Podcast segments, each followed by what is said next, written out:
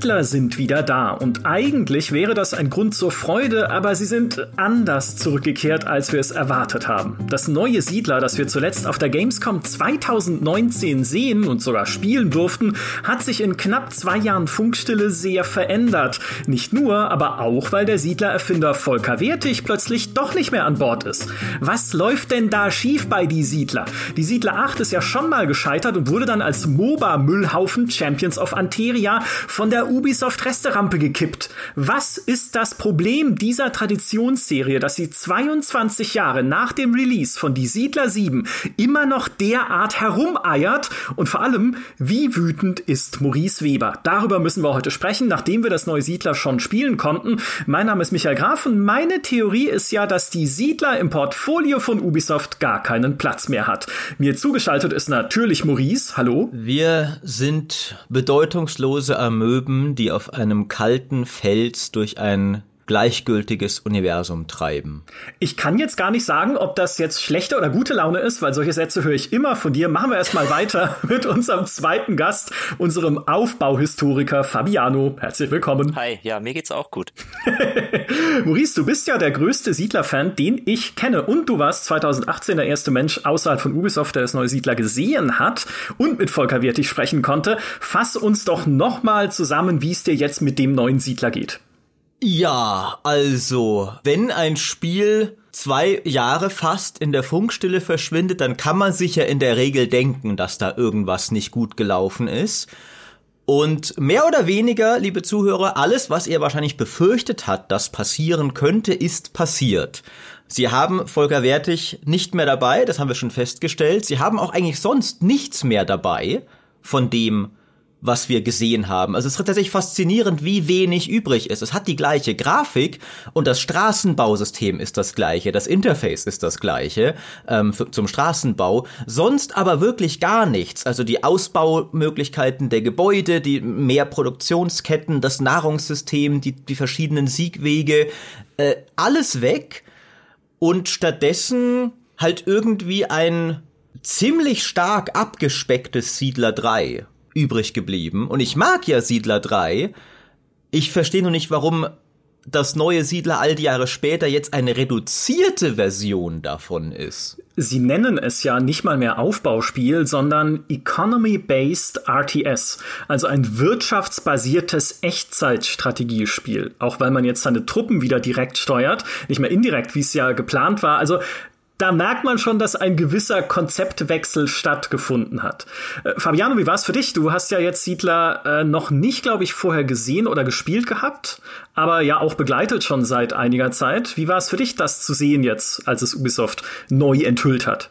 Also bei mir war es so, dass ich ja schon in der Präsentation, bevor wir das Spiel selber gespielt haben, äh, da habe ich schon die Ohren gespitzt und war, ist mir etwas unwohl geworden, wo sie eben diese Wortkombination rausgehauen haben, die du gerade so schön gesagt hast. Economy, Economy Driven RTS, ähm, weil ich hatte halt so die Hoffnung, ich bin jetzt nicht äh, mit Siedler groß geworden wie Maurice. Ich hatte den siebten Teil gespielt und ein bisschen den dritten Teil, aber ich bin jetzt nicht, da ich sagen würde, emotional verhaftet in der Welt der Siedler. aber ich bin halt ein sehr großer Aufbaustrategie-Fan und ich habe, ich freue mich schon so lange auf dieses Spiel, weil ich ja eben die Hoffnung hatte, hatte, dass es wieder ein Aufbaustrategiespiel wird, das eben eine gewisse Qualität hat, das von einem großen Publisher kommt und bei dem wir nicht sagen müssen, ja, wir wissen nicht, ähm, ob der Entwickler das überhaupt hinbekommt, weil momentan sind halt sehr viele so kleine Aufbaustrategiespiele im Umlauf und bei keinem weiß man, wird das was.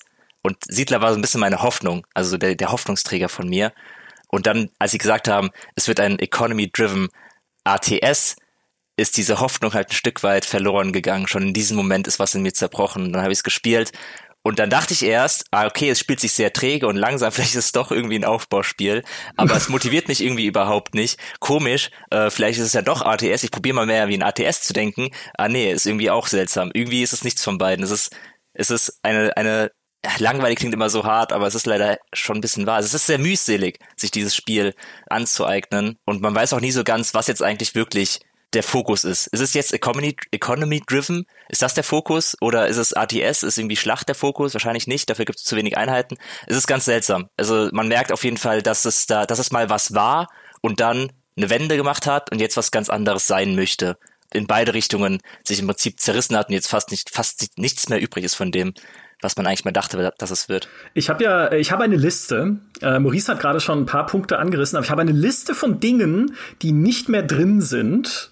Und äh, das ist wie so, äh, du hast doch mal diesen Zwergenkönig erwähnt, der die ganze Zeit sein Buch mit sich rumschleppt und die Anklagen gegen die anderen Völker verliest. The Great Book of Grudges. Ja, ja. Ungefähr so äh, liest sich diese Liste, aber man muss es tatsächlich besprechen, weil es ist schon deutlich, wie sie dieses Konzept verändert haben, weil was ursprünglich ja mal unter anderem drin sein sollte, waren vier Technologiestufen, in denen deine Stadt aufsteigen kann, mit denen du halt neue Gebäude freischaltest, mit denen du neue Warenketten freischaltest. Solche Sachen wie Schotterwiege solltest du erst auf einer höheren Stufe haben, später sogar dann mit Zement bauen und sowas. Alles raus, gibt's nicht mehr, ne? gibt nur ein Technologielevel, alle Gebäude sind von Anfang an baubar.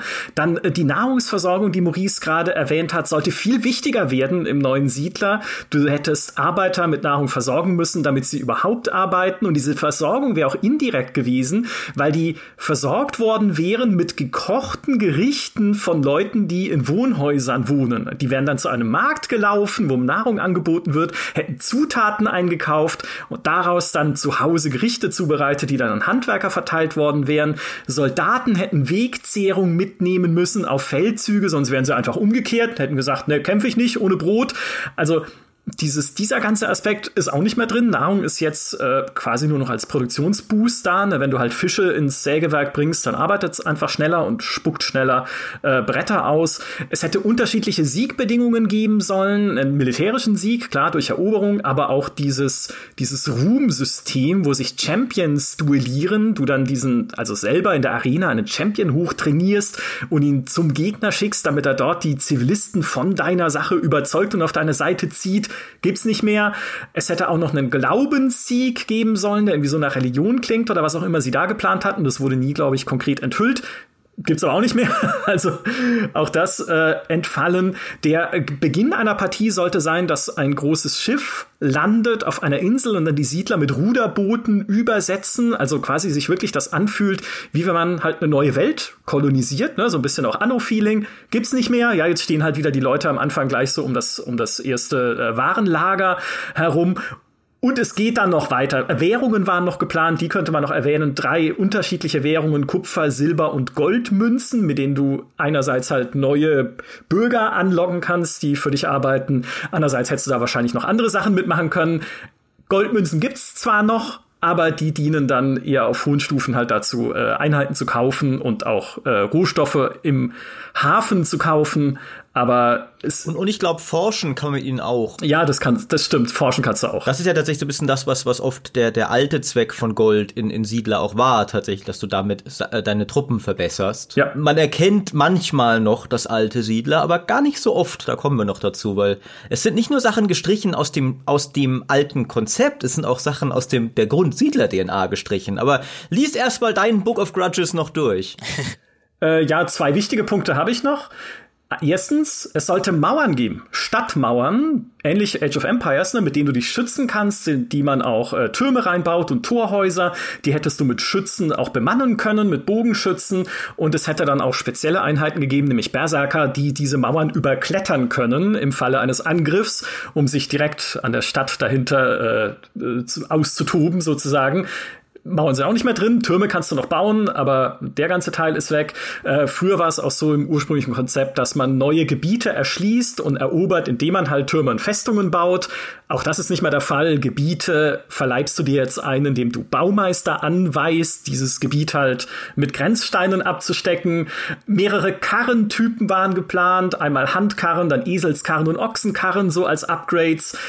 Ach, also das sind die wichtigsten Punkte. Prozedurale Maps hätte es geben sollen, gibt es auch nicht mehr. Was ich das da, also das finde ich wirklich schade, weil so zufallsgenerierte Karten, das gehört für mich einfach äh, auch zu so einem Siedlererbe. Stattdessen gibt's vorgefertigte Karten. Also das war ja auch was, was Volker Wertig immer wichtig war. Das äh, witzigerweise war mir das als junger Spieler damals gar nicht so bewusst, dass das für die Entwickler wirklich so eine Säule des Spiels tatsächlich wohl war, dass die Maps endlos neu generiert werden. Er hat das wohl aus aus ATS zum Teil übernommen. Also Age of Empires hat das ja auch zum Beispiel und grenzt sich damit durchaus ab mhm. von anderen ATS, die es nicht haben. Ähm, und ich finde aber der Kernpunkt der Sache, was man kritisieren muss, ist gar nicht, was sich gegenüber dem ursprünglichen Konzept verändert hat, weil das kann in der Spielentwicklung passieren, sondern dass das, was nachgekommen ist, einfach so unzulänglich ist. Also zum Beispiel, du hast es angesprochen, es gibt keine zufallsgenerierten Maps mehr. Okay, aber es gibt ganze sechs Maps im Spiel. Sechs Maps. Für, also für drei Modi auch. Das heißt, du hast zwei 1v1-Maps, zwei 2v2-Maps und zwei 4v4-Maps. Und das ist es. Und das, finde ja. ich, zieht sich halt durchs ganze Spiel. Man sagt, okay, das Alte ist weg, aber es ist ja nicht nur so, dass es nicht dieses riesige Gigantosiedler geworden ist, das Volker Wertig wohl mal sich vorgestellt hat, sondern auch, wenn du es einfach mit Siedler 3 vergleichst, ist fast jede Produktionskette zum Beispiel irgendwo zusammen rationalisiert worden. Und das Absurdeste finde ich, dass zum Beispiel ähm, die Fleischproduktion einfach nur ist, du baust eine Ranch und der generiert Schweine aus dem Nichts und schlachtet sie. und das ist ja irgendwo, also in, in Age of Empires ist ja auch ein Feld einfach endlos und so Zeugs, aber es ist halt Siedler und in den alten Siedlers habe ich Wasser und Getreide gebraucht, um die Schweine zu füttern, und dann wurden sie zum Metzger gebracht, und der hat Fleisch draus gemacht. Und das ist das extreme Beispiel, aber irgendeine Art von solcher Zusammenkürzung findest du eigentlich an jeder Ecke im Spiel. Es ist ja auch so, dass diese Warenketten, ich, ich bin mir gar nicht 100% sicher, aber ich glaube, es sind so bei der Bäckerei hast du halt noch eine Abfolge von Waren, bei den Waffen und bei den äh, Werkzeugen hast du eine Abfolge von Waren, wo halt erstmal Kohle und äh, Stein, äh, Stahl ähm, Erz ranbringen musst und das halt zusammenschmelzt und dann daraus Waffen oder Werkzeuge fertigst. Und auch bei den Waffen ist es ja so, dass die, dass die Schmiede ja im Prinzip drei verschiedene Waffen herstellt und alle aus denselben Ressourcen, was ich auch irgendwie total befremdlich finde. Also ich hatte sie auch gefragt nach dem Realismusgrad, den sie in gewisser Weise angestrebt haben. Und es ist ja schon richtig, dass man in der Spielentwicklung nicht zu sehr auf Realismus achten sollte, weil oft steht der Realismus auch dem Spielspaß im Weg. Aber es ist halt für ein Aufbauspiel, finde ich schon irgendwie, es ist irgendwie so schade und so unstimmig, wenn halt plötzlich ein Bogen aus Stahl und Kohle hergestellt wird. Oder wenn ich mein Feld auf einen Steinfeld, also einfach auf, dem, auf, dem, auf einer Steinebene, äh, wenn ich da mein, mein Kornfeld anpflanze, klar, das muss nicht realistisch sein, aber es nimmt ja irgendwie den Anspruch auch, auch raus und es nimmt die Nachvollziehbarkeit raus und es nimmt diese, dieses Gefühl von einem Dörfchen, das ich mir wirklich erschaffe, nach ein Stück weit schon auch realistischen Begebenheiten, nimmt mir das einfach weg. Und das finde ich halt sehr schade. Und das ist halt bei sehr vielen Elementen in diesem Spiel passiert, dass da Sachen nicht mehr so funktionieren, wie man sie eigentlich erwarten würde oder wie man sich dann freut, dass sie so funktionieren ähm, und sich auch Sachen selber, selber herleiten kann und vielleicht auch ein bisschen was über die Produktion von solchen Waren lernt, weil das fand ich einfach auch mal sehr schön bei verschiedenen Aufbauspielen, dass man eben auch mitbekommen hat, wie so etwas überhaupt produziert wird und wenn jetzt, sag ich mal, ein Zwölfjähriger äh, sich da hinsetzt und äh, Siedler spielt, dann lernt er halt, dass er sein Feld auf dem Steinacker anbauen kann und dass er aus Stahl und Kohle einen Bogen schmiedet. Ja. Also das, das mit dem Bogen ist, glaube ich, die eine Sache, die immer schon so war in Siedler, aus, aus tatsächlich ähm, Streamlining-Gründen. Böses Wort, kommen wir gleich noch dazu. Mhm. Ähm, aber ansonsten ist es tatsächlich, hat mir dieses Spiel erst wieder ins Gedächtnis gerufen, wie viele nette kleine Touches an Glaubwürdigkeit Siedler hatte. Zum Beispiel dass du eben, du erwähnst jetzt die, die, die, die Weizenfarm auf dem, auf dem Steinfeld, aber Siedler 3 und 4 hatten ja wirklich eine ganze Menge von verschiedenen Farmen, die alle ihre eigenen Anforderungen hatten. Also ich finde, also zum Beispiel, dass der Wein, der Winzer, der braucht wirklich einen Weinberg. Und du musst dich in der Spielwelt umgucken, wo habe ich denn einen kleinen Hügel?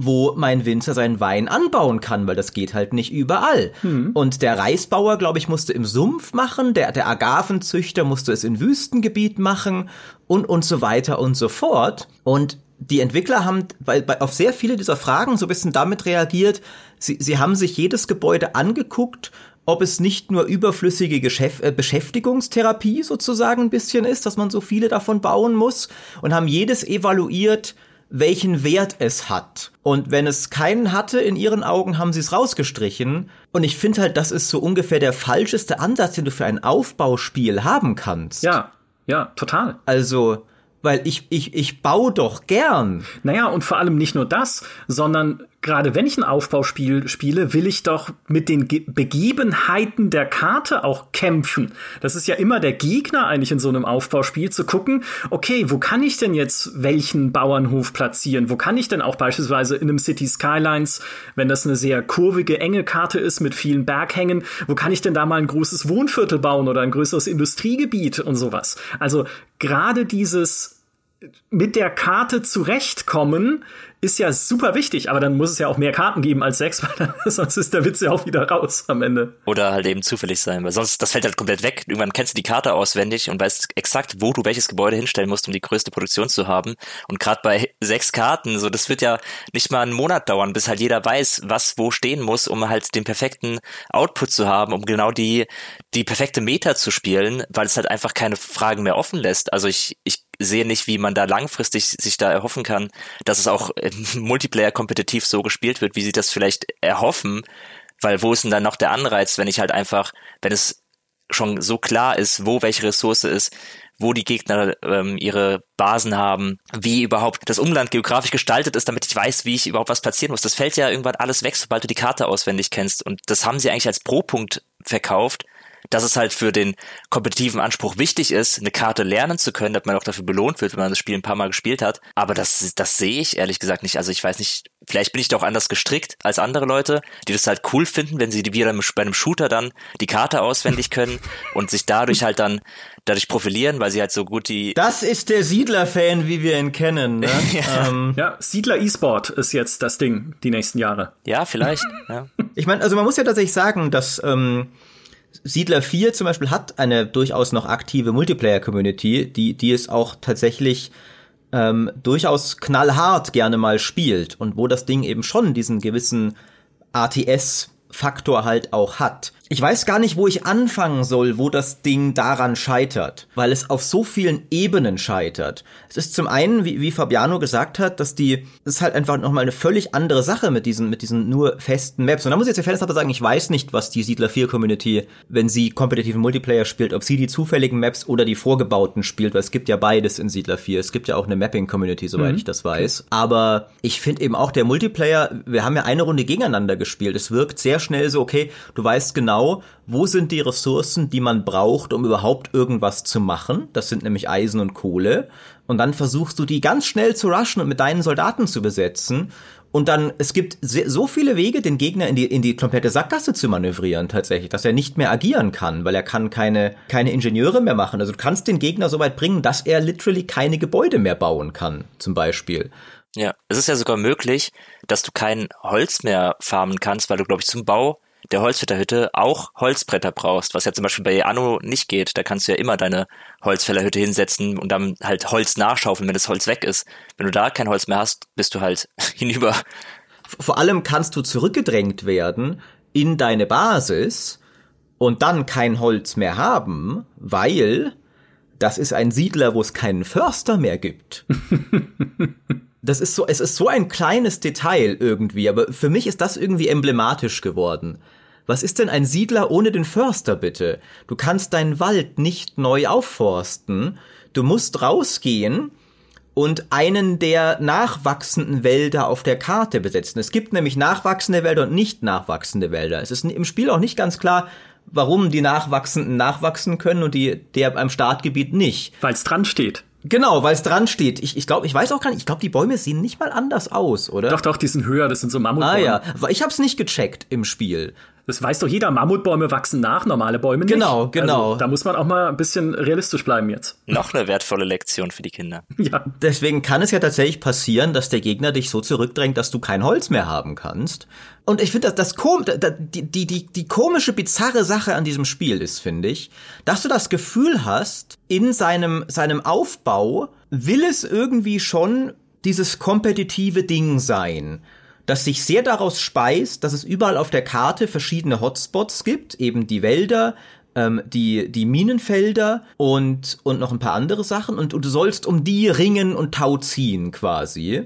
Und gleichzeitig ist es aber unglaublich langsam. Also selbst für mich als Aufbauspieler fand ich, alles hier ist so zäh Also wie, wie lang es dauert, zum Beispiel, bis deine, deine, deine Ingenieure das Gebiet erweitern. Mhm. Und, und wie, wie lang ein, einfach alles dauert und wie, wie ewig du baust, bis du mal irgendwie eine winzige Siedlung hast. Also du, du baust ja nicht mal wirklich riesige Sachen in dem Spiel. Du hast also, die Armeen werden auch nicht riesig zum Beispiel.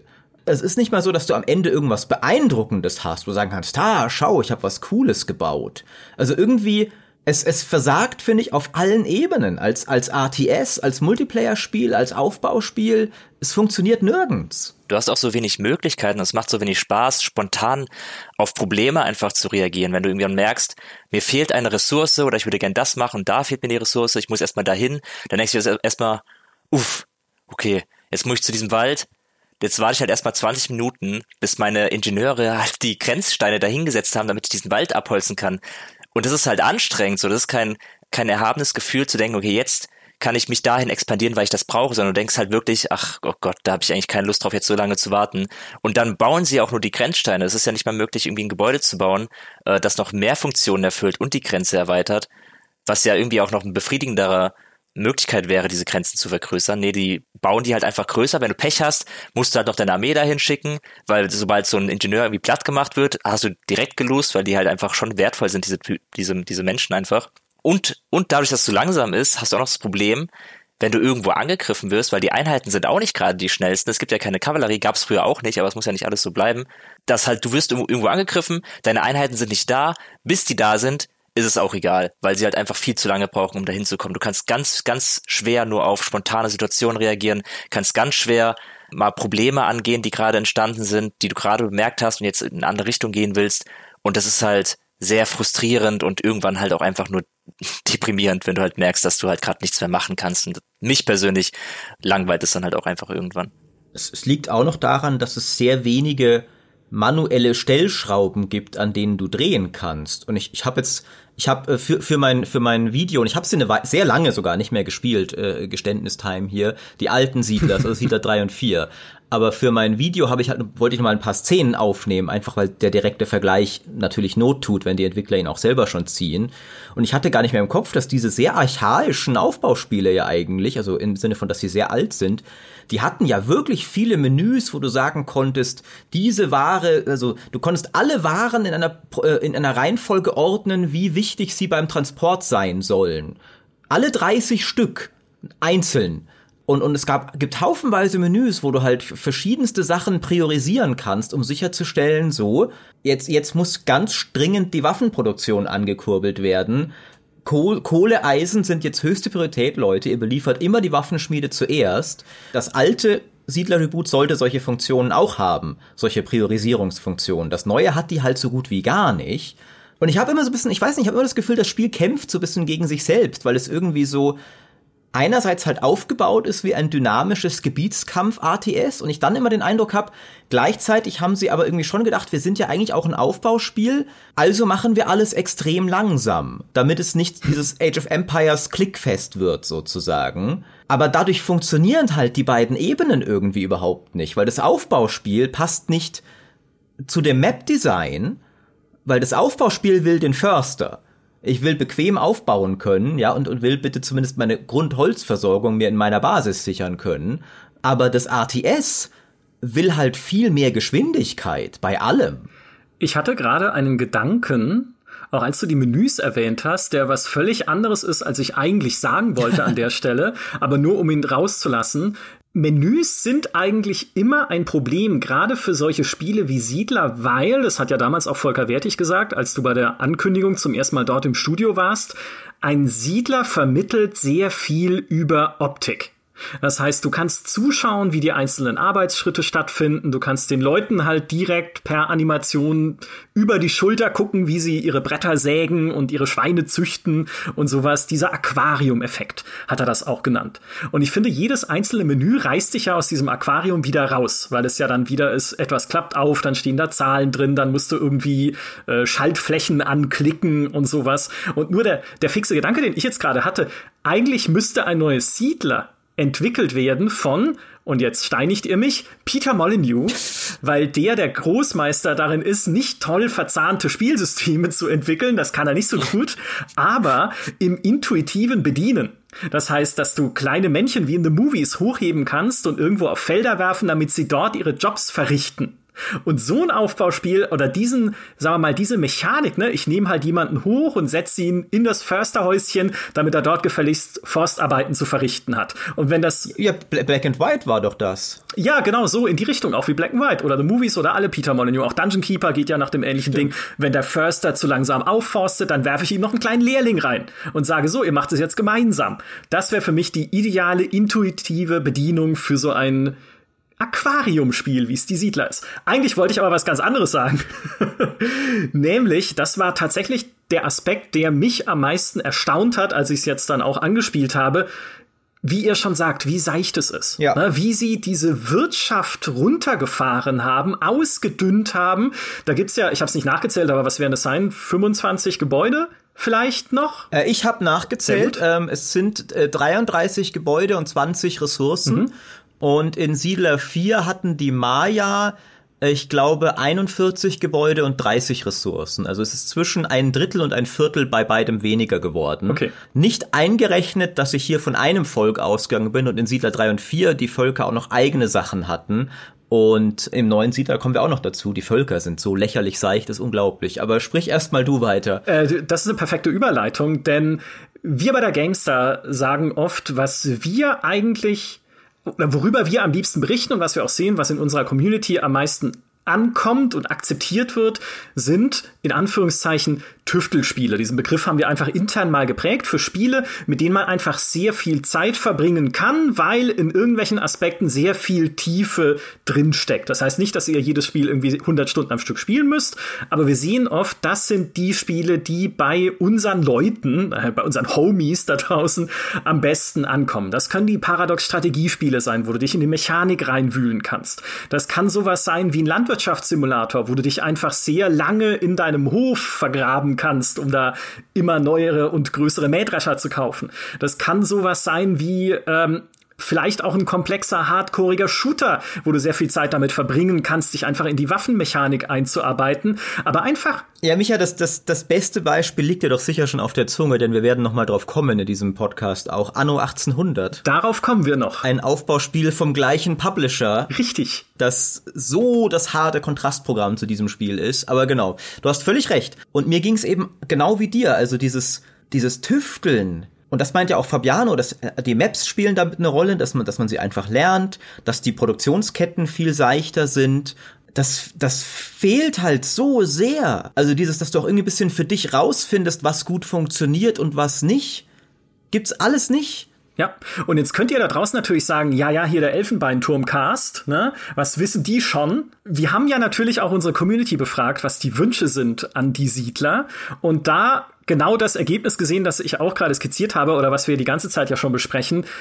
Die Leute, ich muss dazu sagen, es war jetzt keine riesige Umfrage, ne? es ist keine wissenschaftliche Studie. Ich glaube, 400 x Leute haben mitgemacht, also eine relativ kleine Fallzahl, aber es deutet schon sehr wieder in diese Richtung Tüftelspiel. Die Leute wünschen sich in dieser Reihenfolge neue Produktionsketten, neue Gebäude, ein komplexeres Wirtschaftssystem, viele unterschiedliche Völker, es sind drei jetzt äh, und nicht sehr unterschiedlich, und eine größere Kampagne. Ne? Also wirklich Sachen, die genau das wieder sagen, tüfteln. Auch so, ich, das, das beste Beispiel für mich, was Tüftelspiele angeht, ist übrigens Factorio. Ne, was ich auch noch so auf der Liste hatte, weil doch tüfteliger als Factorio wird nichts mehr. Weil da blickt man eh schon nicht mehr durch mit diesen ganzen äh, Fließbändern und so, die man da bauen kann. Ist jetzt natürlich auch ein Spiel mit einer recht engen Zielgruppe, aber das geht schon in die Richtung. Wenn du irgendwie mit irgendjemandem über Factorio reden möchtest, dann mach es auf GameStar.de, weil das passt so wunderbar in dieses Spielemuster, das, das äh, wir so gerne ansprechen. So, und was macht jetzt Ubisoft? Ubisoft macht das komplette Gegenteil. Es gibt weniger Produktionsketten, weniger Gebäude, ein weniger komplexes Wirtschaftssystem und wenige unterschiedliche Völker. Und da frage ich mich am Ende des Tages doch, Warum? Das ist wirklich faszinierend. Du kannst diese Umfrage von uns, die ja quasi, so eine, quasi eine umgedrehte Pyramide ist mit diesen Balken, wenn du die auf den Kopf stellst, dann hast du quasi das neue Siedler dargestellt. Ja. Also abgesehen von mich interessieren die Siedler nicht und Seeschlachten, aber Skins hast du drin, mehr Kämpfe hast du drin. Umfangreicher Multiplayer, ja, okay. Ja, der, der, der schlechtest bewertete Punkt ist tatsächlich Skins, also kosmetische Items, die es ja auch gibt im neuen Siedler. Was kannst du, was kannst du, die, die Grenzsteine kannst du umfärben? Ja, Grenzsteine, du kannst auch, glaube ich, andere Häuser bekommen und irgendwelche Titel für dich, glaube ich, kannst du irgendwie, dass du halt irgendwie, keine Ahnung, Bürgermeister Michael Graf heißt zum Beispiel. Oh, das ist cool. Oder Graf Michael Graf. Ja, das, das finde ich wiederum recht reizvoll. Äh, der, das ist der letzte Punkt in unserer Umfrage, hat noch weniger Stimmen bekommen als der Punkt, mich interessiert die Siedler nicht. also, wenn man quasi von unten durchgeht, ne, das Schlimmste, was Ubisoft machen konnte, ist kosmetische Items einbauen und dann sich nicht für Siedler zu interessieren. Und es fühlt sich ein bisschen so an, als sei beides real geworden, weil eben das ist der ich, ich glaube, ich glaube, wir müssen aber noch kurz ein Geständnis einschieben, wie wie wie halunkig diese Umfrage von uns ja eigentlich war. Ne? Das stimmt, weil ähm, das das ist ähm, Mary Marks ist ja eine Schurkin, wir wissen es alle. und wir haben diese Umfrage gemacht, als wir das Siedler schon hatten, aber noch nicht sagen durften, dass wir es schon hatten. Und wir wussten schon, was die Realität ist. Und ich sage mal, wir konnten uns ja denken, was der GameStar-Leser sagen wird. Aber es war für uns halt trotzdem nochmal spannend, weil es Du hast vorher das Wort Elfenbeinturm erwähnt, Micha, und man sitzt ja wirklich ein bisschen in einem. Ja. Weil wir jetzt, wir nehmen diesen Podcast auf und es kann sein, wir wissen es nicht, dass, also äh, zu, zu Verständnis, äh, wir nehmen den gerade am Mittwoch auf und am morgigen Donnerstag wird mein Video und Fabianos Test äh, Preview rausgehen. Mit nicht so positiven Meinungen. Und es kann sein, dass wir rausgehen und der ganze Rest der Welt sagt, wir haben das neue Siedler gesehen, es ist so gut, wie elegant sie es modernisiert haben, äh, genau die richtige Neuinkarnation von Siedler. Und dann stehen wir da. Und der, der Weber äh, schreit hier marktschreierisch, äh, das Ende von Siedler. Und die ganze Welt, ja, Ubisoft. Kann immer passieren, wenn du diesen Job machst. Das Ding ist ja, warum ich mich auch über diese Umfrage so gefreut habe. Auch mit dieser Überzeugung, wie Michael schon, schon sagte, oder du auch, eigentlich so, was da rauskommt, das haben wir uns so ein bisschen gedacht, weil es auch so ein bisschen so eine eigene, eigene Meinung entspricht. Aber wir haben ja auch mit den Entwicklern geredet. Und äh, da wird ja auch immer wieder erwähnt, dass es ja auch interne Tests gab und dass sie auch Kontakt haben mit, mit Siedler-Fans, dass sie auch mit denen darüber sprechen, was sie wollen und dass sie mehr Siedler 4 und mehr Siedler 3 haben wollen. Es ist ja nicht so, als hätten die Entwickler und Ubisoft keine Umfragen gemacht und nicht gewusst, was die Siedler-Fans wollen. Es, da entsteht schon eine Unsicherheit, auch bei, bei den Spieletester im Elfenbeinturm, ob, ob unsere Meinung davon, was ein Siedler haben muss, der, der großen breiten Masse entspricht, weil man geht ja schon davon aus, dass die Entwickler und dass der Publisher dieselben Leute befragen oder ähnliche Leute befragen wie wir. Und deswegen fand ich schon spannend, nochmal zu gucken, ob wir vielleicht wirklich daneben liegen mit unserer Einschätzung, aber nee, also zumindest in der GameStar-Community ist es halt einfach genau das, was wir uns auch denken, das, was wir eigentlich gerne von einem Siedler gehabt hätten. Und das ist eben genau das, was die Siedler jetzt nicht geworden ist. Ich, ich finde auch, was man da sagen muss, weil du es auch nochmal ansprichst, dieses, es ist ja eigentlich erstmal genau das Richtige zu sagen, wir besinnen uns auf Siedler 3 und 4.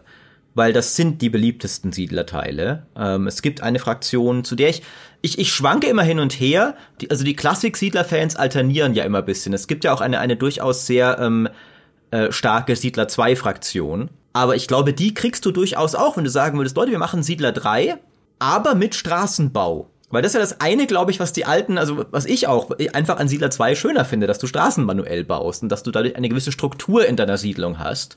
Aber es ist ja nicht ein Erbe von Siedler 3 und 4. Es, es sieht nur so aus. Aber Siedler 3 und 4 sind ja so viel mehr als die Truppen sind wieder ATS-mäßig frei steuerbar. Ja. Weil, weil eben zum Beispiel, also die Völker, ne, also Siedler 3 und 4, die sind ja nicht grundlegend unterschiedlich, aber es gibt schon signifikante Unterschiede, allein schon zum Beispiel im grundlegenden Ressourcenverbrauch. Das, es ist schon ein anderes ähm, äh, Spielgefühl, ob du Ägypter oder Asiate spielst, weil die einen viel mehr Holz brauchen, die anderen viel mehr Stein. Das ist jetzt nicht irgendwie die, der tiefschürfendste Game Design Streich aller Zeiten oder sowas, aber es zieht sich halt grundlegend durch alles, was du tust. Und dann liest du die Unterschiede der Völker im neuen Siedler und es ist weniger als in Age of Empires 2. Und Age of Empires 2 hat 39 Völker. Das habe ich die Sprache verschlagen, ne? Das muss man sacken lassen, ja. Achso, ich dachte, da kommt noch was. Es war gerade, es war gerade Nee, so. Äh, 39 Völker, Micha. 39 Völker. Und jedes hat zumindest eine Spezialeinheit. Das ist ja, also sie, im neuen Siedler haben sie irgendwie, jedes Volk hat eine von den drei Standardeinheiten anscheinend bisschen anders. Da ist halt dann der Bogenschütze ein Armbrustschütze. Ja, also das Ding ist, Volker Wertig wollte ja ursprünglich genau diese Komplexität ausbauen. Ne? Wir haben ja vorhin die Liste gehört der Dinge, die jetzt nicht mehr drin sind, die ganzen Systeme, die nicht mehr drin sind. Das war ja die ursprüngliche Version, Vision, nicht Version, auch Version eigentlich, weil wir haben es ja schon gespielt, für das neue Siedler. So, und jetzt ist Volker Wertig nicht mehr dabei. Scheinbar gab es damals Ende 2019 ja schon diese Tests, die nicht gut gelaufen sind, aus welchen Gründen auch immer. Da haben wir leider keinen Einblick, warum sie danach entschieden haben, das nochmal umzubauen. Und das werde ich auf ewig bereuen, muss ich sagen. Es, dass, dass, da, dass wir da nicht drin waren, weil ich. Es macht mich jetzt halt so neugierig. Wir haben es ja kurz auf der Gamescom gespielt, aber das, das ist ja nix, ne? Aufbauspiel, dreiviertel Stunde. Ich hätte das alte so gerne mal gespielt. Weil, und ich bin sicher, da wirst du jetzt auch drauf kommen, die große Frage ist natürlich, what the fuck ist passiert? Genau. Und wir haben, vielleicht verlese ich das als allererstes, ein Statement auch von Volker Wertig bekommen, das da lautet, ich bin natürlich sehr traurig, das Projekt zu verlassen, aber die Vision, wie das Spiel werden soll, ging zwischen Ubisoft und mir auseinander. Ich wünsche dem Team von Ubisoft Düsseldorf alles Gute für die Zukunft des Projekts und freue mich darauf, es zu sehen und die endgültige Version zu spielen, sobald sie fertig ist. So, das sagt äh, Volker Wertig, der Siedler-Erfinder, und da sehen wir es schon. Ne? Die Vision irgendwie, wie es werden soll, er hatte eine andere Vorstellung davon. Wissen wir jetzt ja auch natürlich schon, dass da, äh, welche Art von Spiel äh, das werden soll. Und ich sag mal so, wir wissen es nicht, aber die Wahrscheinlichkeit und die Möglichkeit besteht, dass es halt einfach nicht hingehauen hat. Weil wie wir alle wissen, ne, wenn man ein komplexes Spiel entwickelt und komplexe Systeme aufeinander setzt, die irgendwie miteinander interagieren sollen, unterschiedliche Siegbedingungen, unterschiedliche Systeme wie die Nahrungsgeschichte, die ich vorhin erwähnt habe, und, und, und. Am Ende kann es sein, dass es knirscht. Und dass da die Rädchen nicht richtig ineinander greifen, dass du vielleicht keinen Spaß dabei hast, dich um das ganze Management zu kümmern, viel zu viel Zeit in Menüs verbringst. Die Gefahr besteht natürlich immer gerade bei so einem Spiel und so weiter und so fort. Also es kann sein, dass dieses Spiel, das für uns auch gut klang damals und das eigentlich das eingelöst hat, was jetzt laut unserer Umfrage zumindest auch die GameStar-Community sich gewünscht hätte, einfach kein gutes Spiel geworden wäre und irgendjemand dann auch bei Ubisoft gesagt hat, oh Gott, wir müssen, wir müssen die Notbremse ziehen, zweieinhalb Jahre lang und gar nichts mehr sagen und das umbauen. Oder vielleicht nicht nur, dass es kein gutes Spiel ist, sondern dass es eben auch ein Spiel ist, das sich halt irgendwann nicht mehr rentiert zu machen für einen Publisher. Ähm, weil das steckt ja auch dahinter irgendwann. Und das finde ich, das ist ein spannender Punkt mit dem Rentieren, denn, denn, wenn wir gucken, okay, diese Vorliebe für komplexe Warenketten, für so knallhartes Management, ne, ganz viele Sachen im Auge behalten, Waren nach Priorität sortieren, das Deutscheste, was es gibt, so ein bisschen. ähm, wow. Naja, es ist ja nun mal das Genre in Deutschland sehr beliebt. Ich sage ja nicht, dass es nicht auch anderswo beliebt sein kann, aber ich finde, kleine Waren-Icons zu sortieren, da muss man schon speziell für sein, um es gerne zu machen. Aber Ubisoft hat so ein Spiel schon. Und das ist Anno. Weil Anno 1800, Maurice, du hast es vorhin ja auch schon gesagt, ist ein komplexes Aufbauspiel und ein sehr erfolgreiches. Jetzt kommt ja sogar noch eine vierte Season dieses Jahr, obwohl sie ursprünglich keine geplant hatten, weil sie einfach sehen, hey, komplexe Aufbaustrategie hat Fans. Die Leute mögen dieses Anno-Setting, die Leute mögen, was wir mit den bisherigen Seasons gemacht haben. Also haben wir doch da schon eine komplexe Aufbaumarke, die gut ankommt und scheinbar ja auch noch weiter erweiterbar ist. Keine Ahnung, wie viele Kontinente und andere Features sie da noch einbauen wollen in Zukunft. Endlos. Für immer. Wir werden, unsere Enkel werden noch Anno 1800 spielen. Oh Gott, hoffentlich Mit dem nicht. gleichen Safe-Game wie wir jetzt. Nein, die, Das Genre heißt irgendwann die so. sollen, Ja. Ein Anno-like, so wie die Souls-likes. Äh, die sollen das Römer-Anno machen. Das Römer-Anno, Anno 9. Das ist, Ja, so, bevor das, das nicht stimmt, kommt, finde ich auch gut. spiele ich hier nichts mehr. Ja, genau. So, aber ich glaube, das Problem auch strategisch gesehen ist, wenn sie Siedler auch zu einer komplexen Aufbauspielmarke gemacht hätten oder zu einem komplexeren Aufbauspiel, machen sie sich ja im Wesentlichen selbst Konkurrenz. Also einer bereits erfolgreich laufenden und wahrscheinlich noch ein paar Jahre lang weiterlaufenden Ubisoft-Marke, anno 1800, würden sie selbst etwas entgegensetzen, wo man ja noch gar nicht genau weiß, erstens, äh, wollen es überhaupt so viele Leute da draußen? Weil Siedler ist als Marke, das sehen wir auch auf GameStar, also auch in Deutschland schon echt nochmal eine Hausnummer, Hausnummer kleiner äh, als ein Anno. Ein Beispiel dafür ist auch äh, die Siedler 7 History Edition, die natürlich erst 2019 gekommen ist, also neun Jahre nach Release, aber die hat laut Steam bei 55.000 Besitzerinnen und Besitzer. Anno 1800 hat über 800.000. Also die Verhältnismäßigkeiten, natürlich auch, weil Siedler so lange verwaist ist. Ne? Also natürlich wird zehn Jahre lang oder beziehungsweise jetzt äh, zwölf, zwölf Jahre, oder? Habe ich am Anfang 22 Jahre gesagt? Ja. Es sind zwölf Jahre. Seht ihr, wie gut ich rechnen kann? Ja. Toll. Holger, editier das bitte raus. Ich sage jetzt hier einfach zwölf und du musst es dann in den Vorspann reinbauen. Wow. Zwölf. so. Das ist die hohe Podcast-Kunst. So, also zwölf Jahre lang nichts passiert ist klar, das sinkt halt in der Beliebtheit und vielleicht haben sie sich das dann einfach auch nicht mehr getraut oder einfach keinen Platz für sowas gesehen. Und das, was wir jetzt sehen als neues Die Siedler, ist ein bisschen, ja, diese Resteverwertung, wie wir sie schon bei Champions of Anteria gesehen haben, nur halt auf ein anderes Genre jetzt nochmal umgemünzt. Es, es ist halt so bizarr, wie dieses, diese Serie exakt die gleichen Fehler wiederholt, ne? Also ist ja genau die gleiche Story. Wieder ein Siedler, das eingestampft wurde und dann nochmal als kleineres Ding wiederverwertet wurde. Wieder ein Siedler, das auf einmal ATS sein will, wie Siedler 5. Ähm, so, so absurd. Aber es ist natürlich tatsächlich auch so, dass ich weiß nicht, ob ich dir zustimmen würde, dass Siedler so eine kleinere Hausnummer ist. Ich denke, es liegt halt zum Teil daran, dass, wie du sagst, dass die Serie sich halt bisschen selber runtergewirtschaftet hat. Aber ich glaube, das grundlegende Interesse ist immer noch in, also in dieser, in dieser deutschen Aufbauspieler-Community zumindest, ist, glaube ich, immer noch sehr, sehr hoch. Aber die reicht halt nicht. Also ich glaube. Ja, sie reicht ja für Anno. Nein, nee, für Anno reicht sie auch nicht, weil auch ein Anno ist ein international erfolgreiches Spiel. Das stimmt, ja. Also kannst, ich, ich glaube, zumindest ab einer gewissen Preisstufe kannst du heute halt nicht mehr sagen, wir entwickeln Spiele ja nur für den deutschen Markt, sondern Anno hat ja, wir haben ja schon öfters drüber diskutiert, wie dieses Aufbaugenre jetzt auch, das hatte ja auch schon seine Downtimes, sage ich mal, in den letzten Jahren, aber dann so ein bisschen befeuert durch den Erfolg von Banished und dem, was halt davon dann wieder angetrieben wurde und angestoßen wurde, hat halt auch international echt Aufwind bekommen und davon hat Anno 1800 auch noch mal deutlich profitiert. Weil ich glaube, ohne Banished und dann natürlich auch Frostpunk und wie all die anderen geheißen haben, die halt noch erfolgreich waren, ohne das hätte Ubisoft auch bei Anno schon überlegt, ob sich das noch lohnen kann. Hat es aber dann. Ne? Also dafür muss man ja auch dankbar sein, weil Anno 1800 ist halt einfach ein super Spiel. Und ich glaube, bei Siedler ist diese Formel eine andere. Also auch durchaus selbst verschuldet, wegen der langen Funkstille oder wegen der langen, äh, dem, dem vielen Darben und auch wegen dem vielen Rummeandern, was diese Serie ja auch durchgemacht hat, musst du ja auch sagen. In jedem Siedler wird das Konzept verändert, so dass man dass auch jeder Mensch da draußen irgendwie eine andere Ansicht hat, welches Siedler das Beste war, außer dass alle einig sind, dass Siedler 5 doof war. aber, aber irgendwie. Außer Jochen Redinger. Der findet Siedler 5 am besten. Ja, also er mag es zumindest. Ich weiß nicht, was am besten findet, aber er mag es sehr okay, gerne. Oddball. Ähm, Einer muss immer die Oddball-Meinung haben. Ja. ja. Und äh, alleine das, ne, also der Serie fehlt halt diese klare Identität. Ich meine, Anno hat ja auch seinen Ausrutscher gehabt mit 2205, wo sie dann halt plötzlich komplett ein anderes Spiel gemacht haben, was jetzt auch nicht so gut ankam. Und Siedler hatte das halt viel regelmäßiger noch. Und ah, deswegen. Was, was ist denn für euch Siedler?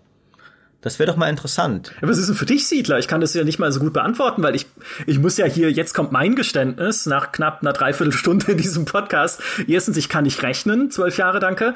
Und zweitens, ich war noch nie der große Siedler-Fan.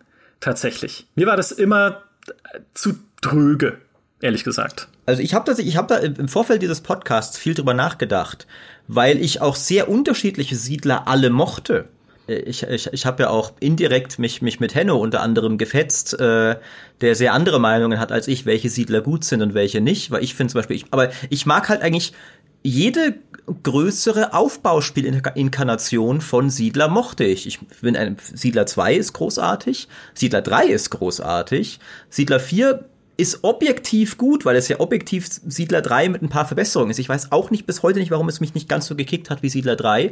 Und Siedler 7 mochte ich auch wieder. Die sind alle sehr, sehr unterschiedlich. Ich mochte sie alle. Warum ich auch Siedler immer mehr mochte als Anno, für mich ist Siedler in seiner urreinen Form, die Essenz, ist einfach die Freude am Bauen. viel mehr als Anno, weil zum einen bin ich deutlich, ich bin näher dran. Ich habe das Bauen nicht so klinisch auf einem viereckigen Grid, sondern ich kann viel freier bauen. Ich sehe die Gebäude hochwachsen, statt dass sie direkt in die Landschaft geklickt werden und sofort gebaut sind. Und jeder einzelne Bewohner ist nicht irgendwie Staffage, sondern jeder einzelne Dorfbewohner ist ein agierendes Objekt, das einen Holzstamm trägt, einen Hammer schwingt, einen Beruf ausübt. Viel mehr als Anno ist tatsächlich für mich Siedler die Freude, meine Siedlung wachsen zu sehen. Also ich bin ja da auch ein bisschen bei Micha, dass ich jetzt, wie gesagt, ich bin kein leidenschaftlicher Verfechter von Siedler und wir auch eher in der Anno-Ecke. Aber ich glaube, Siedler, das habe ich auch gelesen in den Kommentaren, es bietet schon eine sehr angenehme, weniger stressige Aufbaufantasie, als es ein Anno tut. Also ich glaube, da hat es schon einen gewissen eigenen Platz. Weil aufbauen, Sachen aufbauen und zu sehen, wie sie hochgezogen werden, das hast du ja selber gesagt, dass man wirklich sehen kann, wie Häuser da gebaut werden. Das ist nochmal eine andere Faszination als in einem Anno, wo ich irgendwann einfach unter Druck bin, weil ich immer irgendwas zu tun habe. Nie funktioniert etwas. Ich muss dann dauernd irgendwas optimieren. Und Siedler lässt dich diesen Aquariumseffekt, glaube ich, mehr, mehr ausleben, in einer etwas entspannteren Variante ausleben. Zumindest wäre das so meine, war das meine Hoffnung ein bisschen für, für Siedler, also jetzt für den neuen Teil auch. Also ich hatte halt schon gehofft, da ein Spiel zu bekommen, das mir aufbautechnisch ähm, die Möglichkeit gibt, Sachen dabei zu begutachten, wie sie hochwachsen und weniger in diesen Optimierungswahn zu verfallen, wie das bei Anno der Fall ist. Ich meine, das hat's ja eigentlich, ne? Also, das muss man bizarrerweise sagen. Es ist ja erstens die eine Sache, die es ja übernommen hat von dem alten Projekt, ist die Grafik, die wirklich sehr schön ist und die, glaube ich, auch viele Leute täuschen wird. Ich glaube, also ich, ich sage das auch schon mal voraus äh, für etwas, was, wenn dieser Podcast erscheint, schon passiert sein wird. Ähm, aber ich glaube, wenn gerade mein Video rauskommt, das, ähm, ich habe mich bisschen, glaube ich, gehen lassen. Es ist sehr apokalyptisch geworden. Aber ich glaube, wenn Leute einfach sehen, wie ich da in kurzen Clips Gebäude baue, werden sich ums einige denken, was nörgelt der denn? Das sieht doch mega geil aus. Stimmt, weil die Animationen wirklich schön sind, die Grafik ist schön, mit ein paar Ausnahmen, wir kommen noch dazu. Und du kannst dich gewissermaßen schon auch entspannen, weil es unglaublich langsam ist und es sehr wenig zu optimieren gibt. Ja, aber es ist auch langweilig. Ja. Es ist zu sehr in die andere ja. Richtung. Ähm, aber, aber ich glaube tatsächlich, wir, wir haben so ein bisschen ein Problem, hier getroffen durch unser, unsere Auseinandersetzung, dass auch Ubisoft gehabt haben wird. Eben dieses, was ist denn jetzt Siedler? Weil wenn du, wenn du einen der Leute fragst, die heute noch Siedler 4 spielen, dann wird er schon sagen, Siedler 4 ist ein ATS, wo es darum geht, überwältigende Ressourcenmacht aufzubauen, um meinen Gegner platt zu walzen. Und das ist es auch objektiv, lustigerweise. Es heißt immer die Siedler, aber ich glaube, also jedes von den alten Siedlern, du konntest immer nur mit Militär gewinnen. Siedler war immer am Ende des Tages ein reines Militärspiel. Nur der Prozess, das Militär aufzubauen, ist aufwendiger als in Age of Empires und dafür, dass die Kontrolle übers Militär limitierter. Und ich kann mir halt sehr gut vorstellen, dass was passiert ist, ist, dass sie dieses neue Siedler das halt auch schon ein bisschen mehr ja Anno eigentlich war, ne? Mit weniger auf Militär, mehr, mehr Wirtschaft, mehr Late Game, größere Siedlungen und so. Das haben sie dann, dann, wen lädst du denn ein? Natürlich die Hardcore-Leute, die jetzt noch die alten Teile spielen. Und die sagen, hä, ich, ich kann meine Truppen nicht steuern, aber, aber ich habe doch gerade gestern mit meinen Kumpels eine fette Siedler 4 LAN-Party gemacht, wo wir riesige ATS-Schlachten in dem Spiel gefochten haben. Und die sagen dann, das ist doch Crap. Und dann kommt bei Ubisoft an, oh scheiße, wir müssen das mehr zum ATS machen. Und vielleicht geht irgendwie in dieser Kommunikation verloren, dass aber schon, selbst glaube ich, der Siedler ATS-Spieler schon Wert drauf legt, dass die Fleischproduktionskette mehr als einen Schritt hat um mal ein ganz simples Beispiel halt jetzt zu nehmen. Es ist, glaube ich, sehr schwer festzunageln, was jetzt, weil es, glaube ich, halt auch für viele was anderes ist, weil es gibt, glaube ich, eben die sehr viele Siedler-Casual-Fans von früher und ich sehe mich, ich bin selber einer davon, ich meine das nicht abwertend in dem Fall, für die es halt immer dieses entspannte Aufbauspiel war. Es gibt aber auch die Fraktion, die halt das als, als hart optimiertes Multiplayer-Spiel. Es gibt ja auch Webseiten, die dir genau sagen, dieses Gebäude produziert so und so viele Einheiten pro Minute. Du musst immer so und so viele Schmelzereien auf das und das haben. Ja. Ich, ich kann ein bisschen den Finger drauf legen, was mir schon immer an Siedler gefehlt hat, oder zumindest gefühlt äh, einfach gefehlt hat. Und was andere Aufbauspiele, die ich ja eigentlich sehr liebe, mir geben, und das ist Größe. Weil Siedler, ich, also eigentlich müsste Siedler mir komplett in die Karten spielen bei all meinen Vorlieben. Ich mag es, Städte wachsen zu sehen. Ich mag es, Warenketten aufzubauen und so die Produktion aufzubauen und immer weiter zu optimieren. Und ich liebe Entspanntheit. Ich, lebe, ich lege stundenlang in Dorfromantik kleine Plättchen aneinander, um Landschaften zu bauen. Also all das finde ich fantastisch, aber Siedler hat mir nie so viel gegeben, weil es halt immer relativ kleine, lokal begrenzte Maps waren, an denen denen man auch nicht, ganz wichtig, stundenlang spielen konnte. Und mit stundenlang meine ich nicht ein, zwei, drei, vier, fünf Stunden, sondern Dutzende Stunden. Wenn ich in City Skylines eine Stadt baue, dann mache ich das halt nicht fünf Stunden lang, sondern hundert bis sie halt richtig groß ist und gemoddet und sonst was. Auch in einem Foundation, was ich gerade sehr gerne spiele und immer weiter modde, bis es irgendwie total bizarr wird, aber auch da baue ich halt so eine mittelalterliche äh, alterliche Stadt, durchaus mit Warenketten, auch mit Wegen und sonstigem allem, äh, die da entstehen, wo die Leute halt hinlaufen. Auch das macht mir einen Riesenspaß, weil ich halt sehr viel Zeit mit meiner kleinen Stadt verbringen kann und mit dem Aufbau und sie auch schön zu bauen. Ich habe ja auch schon eine Folge von Was spielst du so von unserem zweiten Podcast gemeinsam mit Geraldine gemacht, einfach über die Faszination, einen kleinen Garten anzulegen für meine Kirche weil ich einfach so schön baue gerne und so kleine Sachen baue. Kann ich aber in Siedler nicht, konnte ich noch nie.